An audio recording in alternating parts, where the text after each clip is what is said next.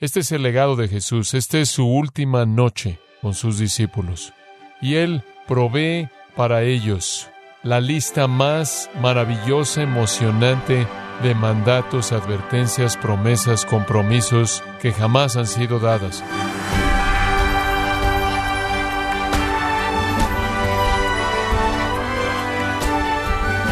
Sea usted bienvenido a esta edición de Gracia a vosotros con el pastor John MacArthur. Cuando los discípulos de Jesús estaban devastados por la noticia de que Él iba a partir al cielo, Cristo les hizo una promesa poderosa. ¿Con qué promesa eficaz alentó el Señor sus corazones perturbados? Hoy John MacArthur nos muestra cuando Jesús les promete a sus discípulos la venida del Espíritu Santo, dándoles también a entender la naturaleza trina de Dios, en la serie Consuelo para Corazones Turbados, en gracia a vosotros. Juan 14 es nuestro texto. Juan 14. El discurso del aposento alto es único en los evangelios. Nadie más registra esto, ninguno de los otros escritores, pero Juan lo hace y lo hace a detalle. Este es el jueves por la noche. Esta es la noche en la que Judas se fue, en donde Jesús se reúne con los discípulos, y después de que se reunieron y cantaron un himno, se fueron al Monte de los Olivos y él se va a orar, y después él es arrestado, y después el viernes él es crucificado, y el domingo él resucita de los muertos. Entonces, para confortarlos, nuestro Señor revela tres cosas. Él revela su persona, su poder y su provisión. Y todo tiene que ver con esta idea de que ellos tengan la capacidad de enfrentar la transición, de ser encomendados al cuidado del Padre. Veamos en primer lugar la revelación de su persona, en los versículos 7 al 11. Si me conocieseis Deténgase ahí por un momento. Espera un momento. Ellos sabían que Él era el Cristo, el Hijo de Dios. Ellos habían dicho eso. Ellos sabían que era el Santo de Dios. Ellos lo dijeron. Ellos sabían que era el Mesías, el ungido. Ellos dijeron eso. Ellos sabían que era el Hijo de David. Ellos sabían todo eso. ¿Qué es lo que Él quiere decir si me conocieseis? Aunque conocían mucho, no era la historia completa. Sí, ellos sabían que era el Hijo de Dios, pero ¿qué era lo que eso significaba en su plenitud? Sí, ellos sabían que Él era el Mesías, pero ¿qué era lo que eso significaba en su totalidad? Sí, ellos sabían que Él era el Santo de Dios, como lo confesaron ahí en el capítulo 6 atrás, pero ¿qué significa eso en su totalidad? Obviamente, estaba corto de saber esto. Si me hubieran conocido a mí, habrían conocido a mi Padre también. Entonces, lo que ellos realmente no entendieron es que Él era en verdad Dios encarnado. ¿Era Él de edad? Sí. ¿Pero qué significaba eso? Lo que ellos no entendían es lo que le leía en Colosenses, que Él era la plenitud de la deidad corporalmente, que Él era la representación exacta de Dios, Hebreos 1.3, que Él era la imagen visible del Padre invisible. En otras palabras, su cristología era precisa, pero no completa. No estaba completa, no tenían todo el panorama y además ellos no entendieron la relación entre Él y el Espíritu Santo. Él les dijo que Él hizo lo que hizo por el poder del Espíritu Santo y blasfemarlo a Él era blasfemar al Espíritu que estaba haciendo la obra a través de él. Pero ellos no entendieron de manera completa. Estaban un poco cortos en su teología trinitaria. Entonces, están un poco cortos en un sentido y es algo triste. Jesús les dijo, voy a mi Padre y voy a la casa de mi Padre, y en la casa de mi Padre muchas moradas hay. Entonces voy a comenzar a preparar las habitaciones para ustedes, las moradas, y voy a regresar y voy a venir y llevarlos ahí. Por cierto, yo soy el camino ahí. No tienen que preocuparse por eso, yo soy el camino por mí, a través de mí llegarán ahí. Yo voy a venir, yo voy a recogerlos, voy a llevarlos a la casa del Padre y a la habitación que les he preparado. Si realmente me conocieran, sabrían que no hay nada que temer al entregarlos por ahora al cuidado del Padre, porque si supieran de manera plena quién soy yo, ustedes sabrían que yo y el Padre uno somos, y entonces mi cuidado por ustedes no es diferente del cuidado del Padre por ustedes. Ese es el mensaje. A partir de ahora, ustedes lo conocen, tiempo presente. A partir de ahora, podría decir que lo están conociendo y lo han visto. ¿Qué quiere decir con eso? A partir de este momento en adelante, su conocimiento del Padre va a crecer. Su conocimiento del Padre y mi relación con el Padre va a crecer mediante mi muerte y mi resurrección en particular. ¿Se acuerda usted de lo que sucedió cuando todos los discípulos finalmente estaban reunidos ocho días después de la resurrección, y Tomás entró ahí donde estaban, y Tomás vio a Jesús. ¿Se acuerda de lo que él dijo? Escuche Juan 20, 28.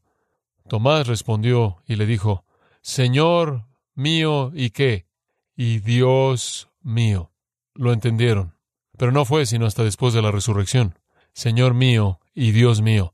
Hijo de Dios, sí, Santo, sí, Señor mío y Dios mío. La resurrección.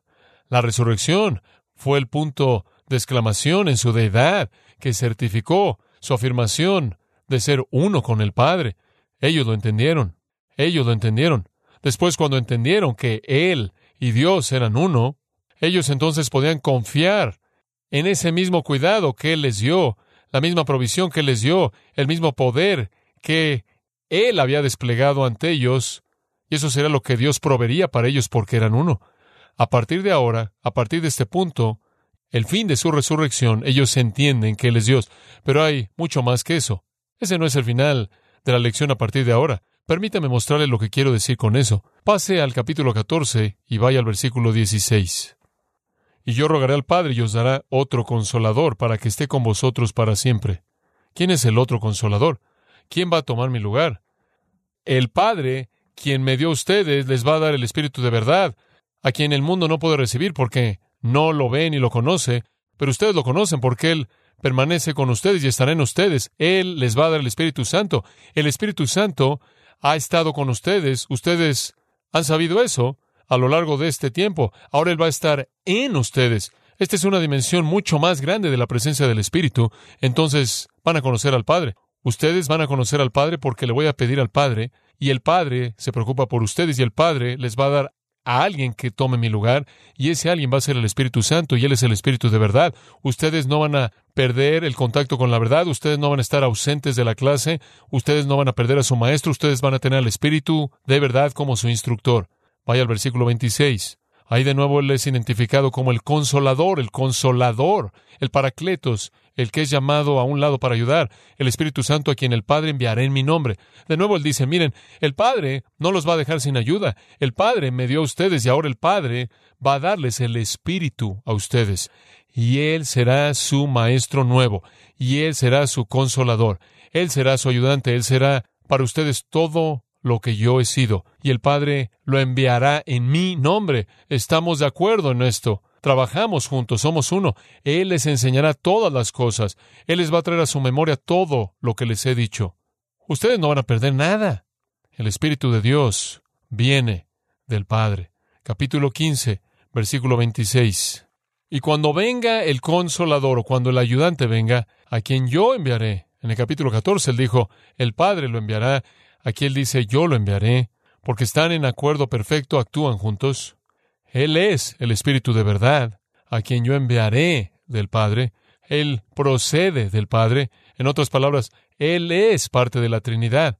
Él es de la misma naturaleza que Dios. Lo que está pasando aquí es que nuestro Señor está instruyéndolos acerca de la esencia de la Trinidad, de la naturaleza de la Trinidad. No se va a perder nada con la partida de Jesús. Es el mismo Dios quien en Cristo está satisfaciendo sus necesidades, quien estará de regreso satisfaciendo sus necesidades mediante el envío del Espíritu Santo que procede del Padre, así como yo procedo del Padre, quien es uno con el Padre, así como yo soy uno con el Padre.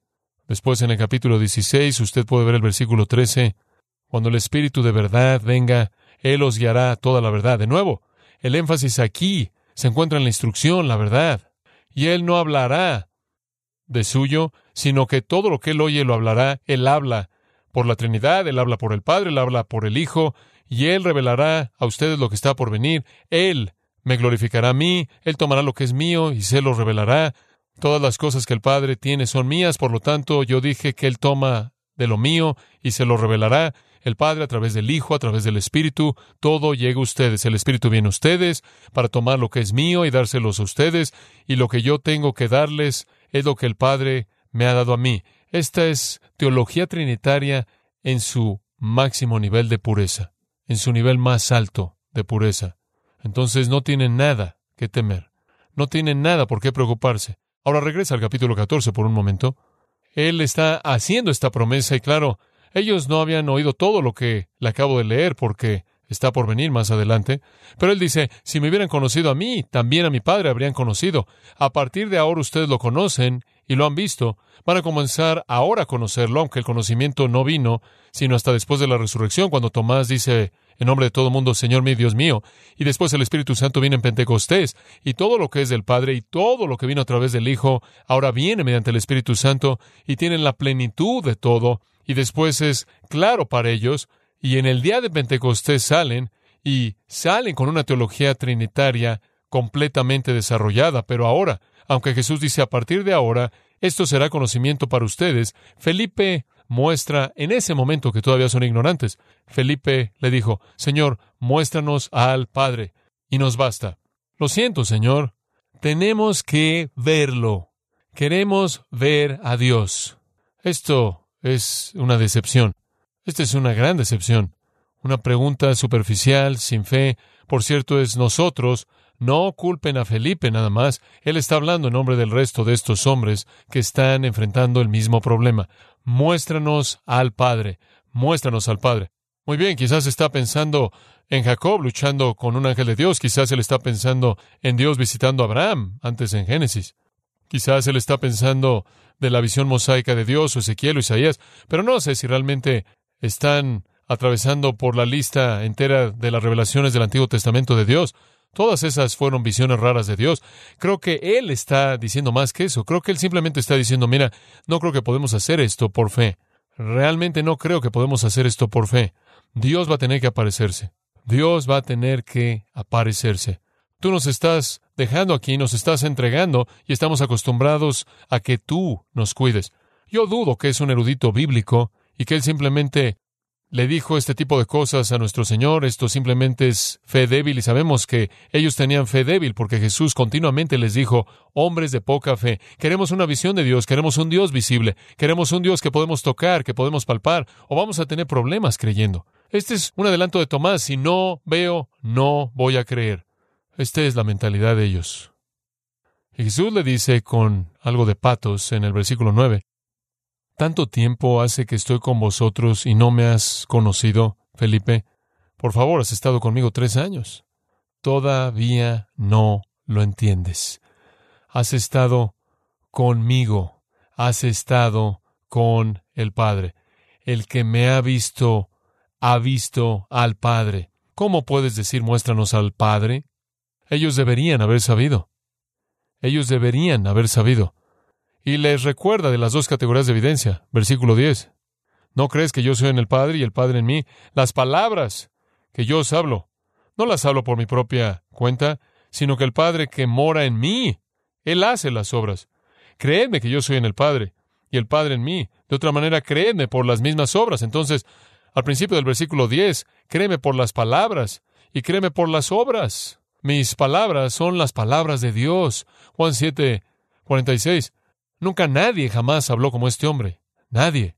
¿Por qué están diciendo, muéstranos al Padre?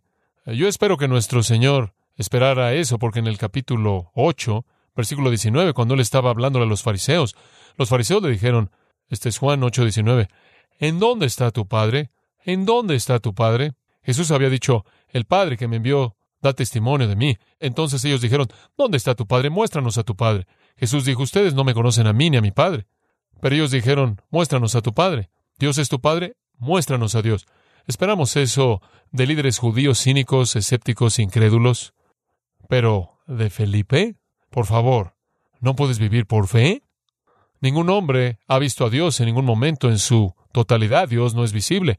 Dios es el Dios invisible. Algunas veces Él se manifiesta a sí mismo en una nube o en una columna de fuego o alguna visión, pero nunca se ha manifestado a sí mismo con tanta claridad como lo hizo en la persona de Jesucristo. Ellos quieren una visión de Dios. Realmente es un momento, creo yo, que rompe el corazón. Digo, simplemente para que quede claro, si usted vino aquí para ver un milagro, lo siento, usted no va a ver uno. Si usted vino aquí a oír la voz de Dios o si está pensando en algún punto del proceso que va a oír a Dios hablarle usted, no va a pasar. Si usted vino aquí a ver a Dios en alguna visión o alguna forma, no sucederá. Si vino aquí a experimentar alguna revelación sobrenatural o algún fenómeno, lo siento, no está disponible. Si usted vino aquí para ser rodeado por ángeles o para hablar con su tío muerto, no va a pasar. Será mejor que se fuera a otro lugar porque Satanás puede falsificar todo eso. Él puede falsificar todo eso. Aquí vivimos en fe. Yo nunca he visto a Jesús. Nunca. Como esos discípulos. Nunca he tenido una visión de Jesús. Nunca he conocido un ángel. Nunca he sabido si un ángel estuvo cerca de mí. Nunca he oído a Dios hablar. Nunca he sentido la presencia de Dios. Nunca he oído voces celestiales. Nunca he tenido una conversación con mis padres muertos. Nunca he visto a Dios pero creo con todo mi corazón que Dios es, Cristo es y que el Espíritu Santo es. ¿Por qué creo? ¿Tengo algún tipo de perspectiva espiritual, gnóstica, esotérica, elevada? No, tengo este libro. Y es toda la evidencia que necesito. Obviamente es la revelación de Dios y la única que necesito. Veo a Jesús en este libro. Conozco ángeles en este libro. Oigo la voz del cielo aquí. Entiendo dónde están mis padres muertos al leer este libro. Veo a Dios revelado a lo largo de las páginas de este libro.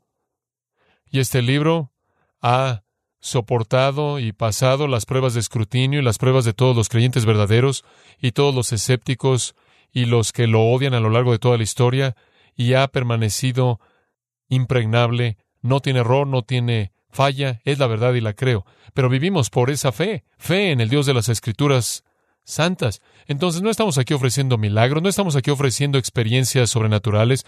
El milagro que vemos todo el tiempo es el milagro de la salvación.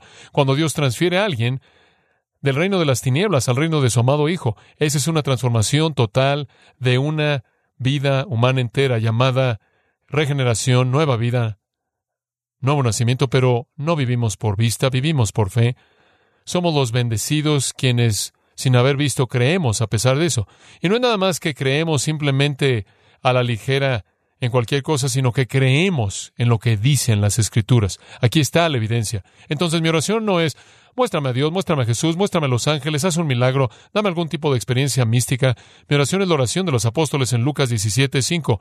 Señor, aumenta mi fe. Aumenta mi fe. Y les voy a dar una pista. Su fe se incrementa proporcionalmente a su conocimiento, su fe se incrementa proporcionalmente a su entendimiento de las escrituras. Las escrituras revelan a Dios, y entre más ve usted a Dios revelado en las escrituras, mayor se vuelve su fe, más fuerte se vuelve. Usted sabe eso. Ustedes se han sentado aquí por bastante tiempo como para saber que su fe está anclada. Tres años no parecían ser suficientes para Felipe y sus amigos.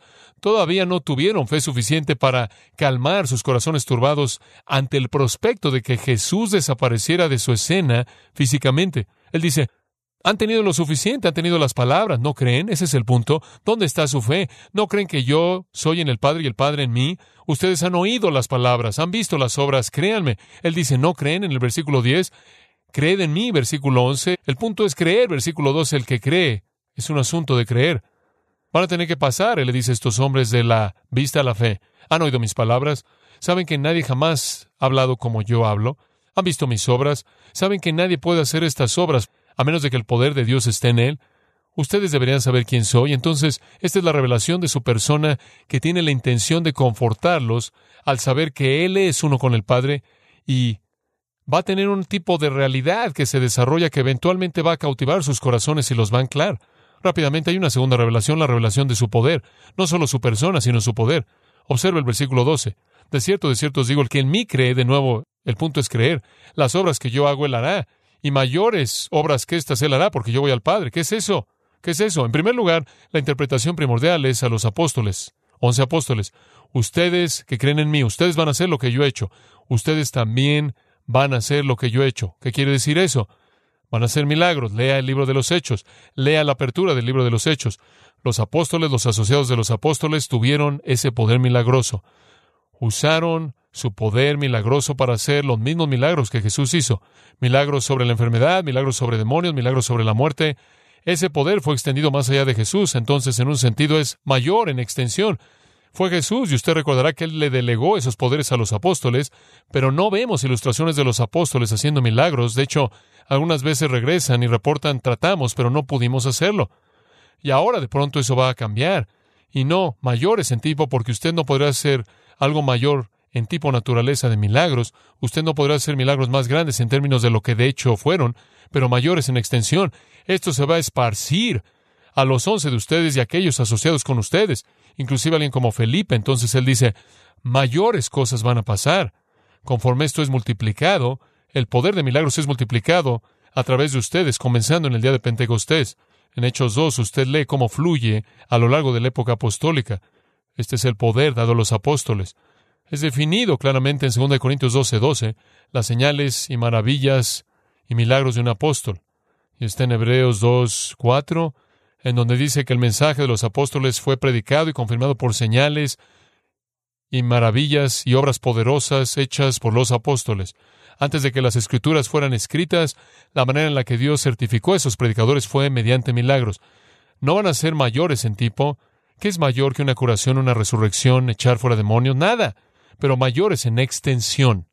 Mayores en extensión. Esto es primordialmente para los apóstoles. Pero cuando esa época apostólica terminó, por cierto, todavía hay un sentido en el cual obras mayores están siendo hechas. Compare, por ejemplo, el hecho de que el ministerio entero de Jesús fue en un pequeño país de unos cuantos kilómetros de largo y unos cuantos de ancho. De hecho, me parece siempre asombroso que la Fuerza Aérea Israelita solo puede volar en dos y medio minutos de este oeste sin cruzar una frontera o llegar al océano. Es un lugar tan pequeño. Él nunca salió de ese lugar. Él cruzó la frontera al norte, la frontera al lado este, realmente unos cuantos pasos. Y ahora observe lo que ha pasado. A través de los discípulos de Jesús, el Evangelio ha rodeado, ha dado la vuelta al globo entero.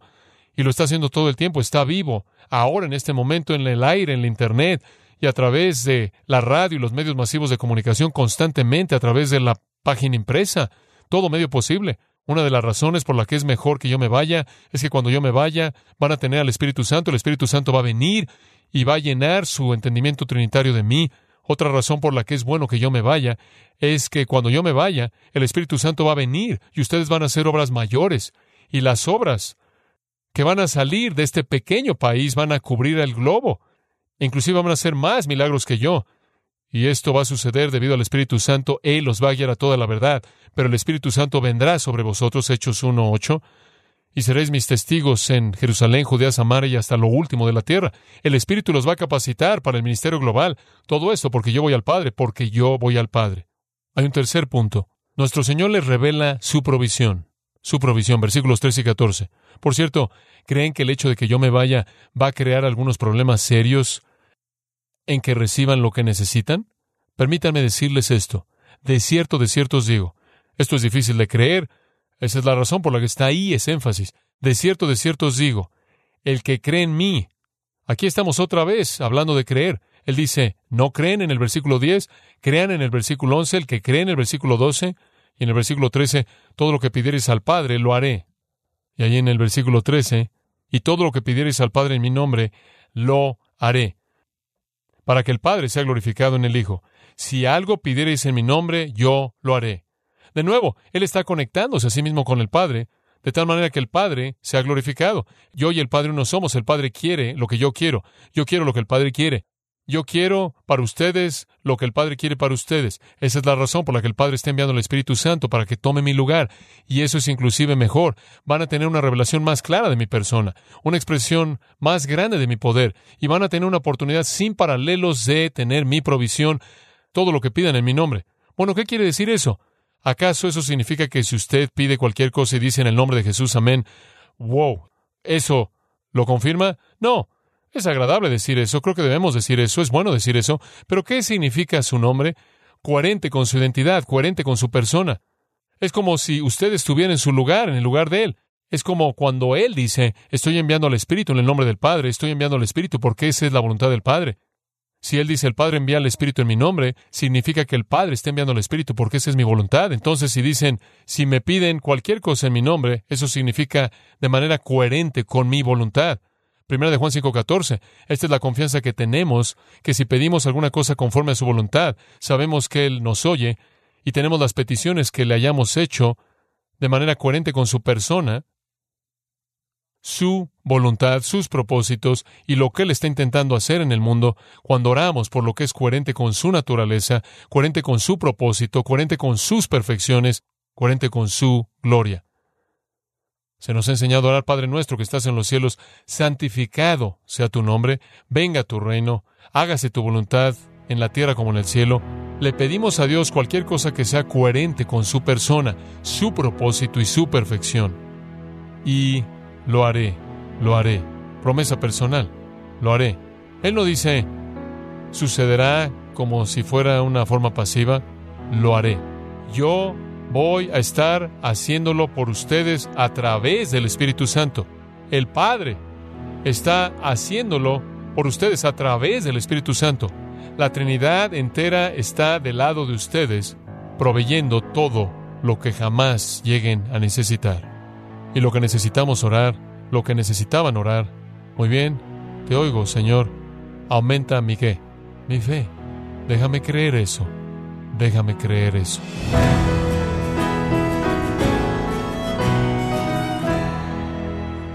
John MacArthur nos recordó que la fe del creyente aumenta proporcionalmente a su comprensión de las Escrituras. Dado que la Escritura revela a Dios, cuanto más vemos a Dios revelado en ellas, más crecemos. Esta es la serie Consuelo para Corazones Turbados, aquí en Gracia a Vosotros. Estimado oyente, quiero invitarle a leer el libro La libertad y el poder del perdón, escrito por John MacArthur, donde nos muestra que una vida que ha sido perdonada por Dios está llamada a perdonar para contar con la intimidad espiritual con su Salvador. Adquiéralo ingresando a gracia.org o en su librería cristiana más cercana. Y como lo hago regularmente, le recuerdo que puede descargar todos los sermones de esta serie consuelo para corazones turbados, así como todos aquellos que he escuchado en días, semanas o meses anteriores, animándole a leer artículos relevantes en nuestra sección de blogs, ambos en gracia.org. Si tiene alguna pregunta o desea conocer más de nuestro ministerio, como son todos los libros del pastor John MacArthur en español o los sermones en CD, que también usted puede adquirir, escríbanos y por favor mencione la estación de radio por medio de la cual usted nos escucha en gracia a vosotros. Es importante conocer no solo el país y ciudad de donde usted nos escucha, sino también la radio.